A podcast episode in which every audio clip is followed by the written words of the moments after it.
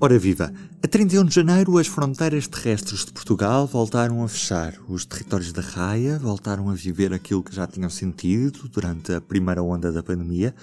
Na zona do Minho, assistiu-se nesta segunda-feira uma manifestação pela reabertura das fronteiras, Open Borders, dizia, em cima da Ponte da Amizade, Cerveira de Minho.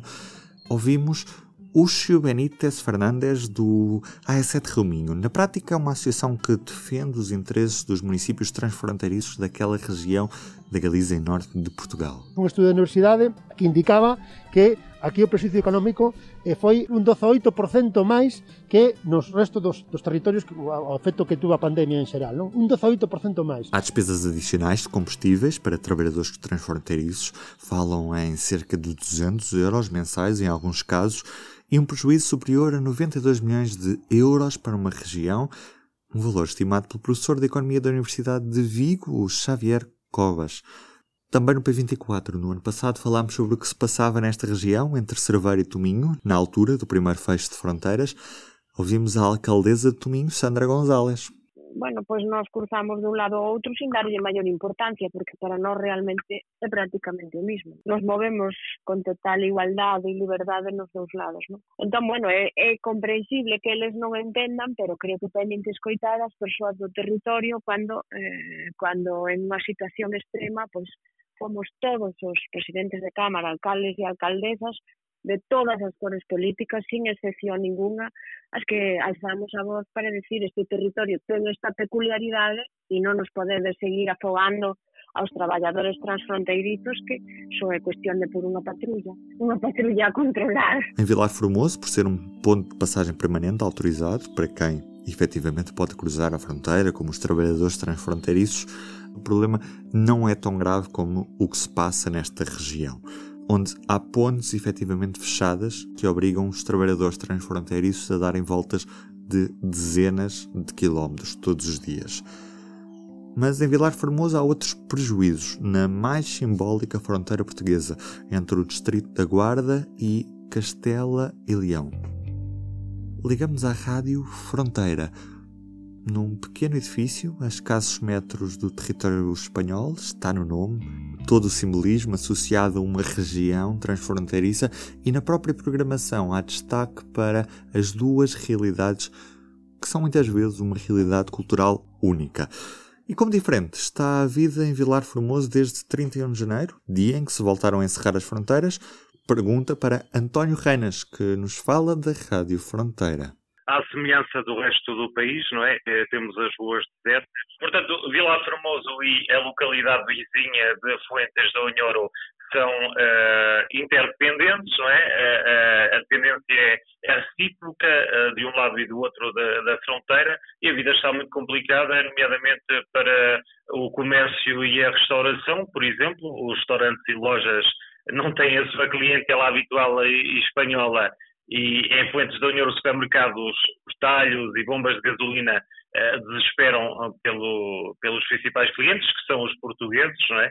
Uh, ninguém estava à espera desta, deste novo fecho e controlo de, das fronteiras, até porque a mobilidade já era praticamente nula de um lado e do outro, nomeadamente em Espanha, nesta região que é Castilla e León, uh, havia o, Sierra Perimetral uh, e, e, portanto, a entrada de espanhóis era já muito insignificante.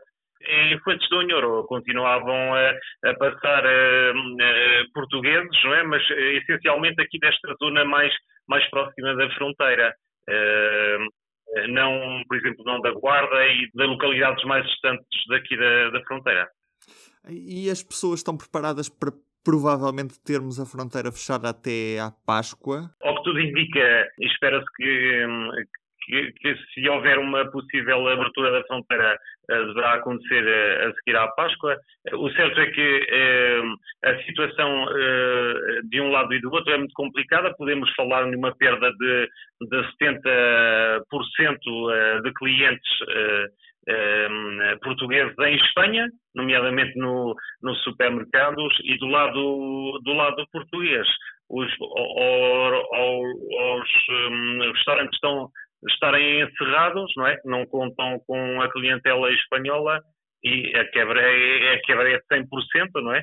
E as lojas igualmente. Eu creio que falências não, não se fala nada disso, até porque os negócios não são muitos, não é? Na, na, na fronteira, então as pessoas não têm não têm mais nada que se agarrar, não é? Ser nos seus próprios negócios. Oh, António, vocês, a vossa rádio está situada praticamente em cima da linha de fronteiras, a escassos metros, e, e, e, acabam também por estar muito a informar muitas pessoas sobre o que se passa tanto de um lado como do outro da fronteira. Como é que esta situação toda tem afetado a vossa rádio?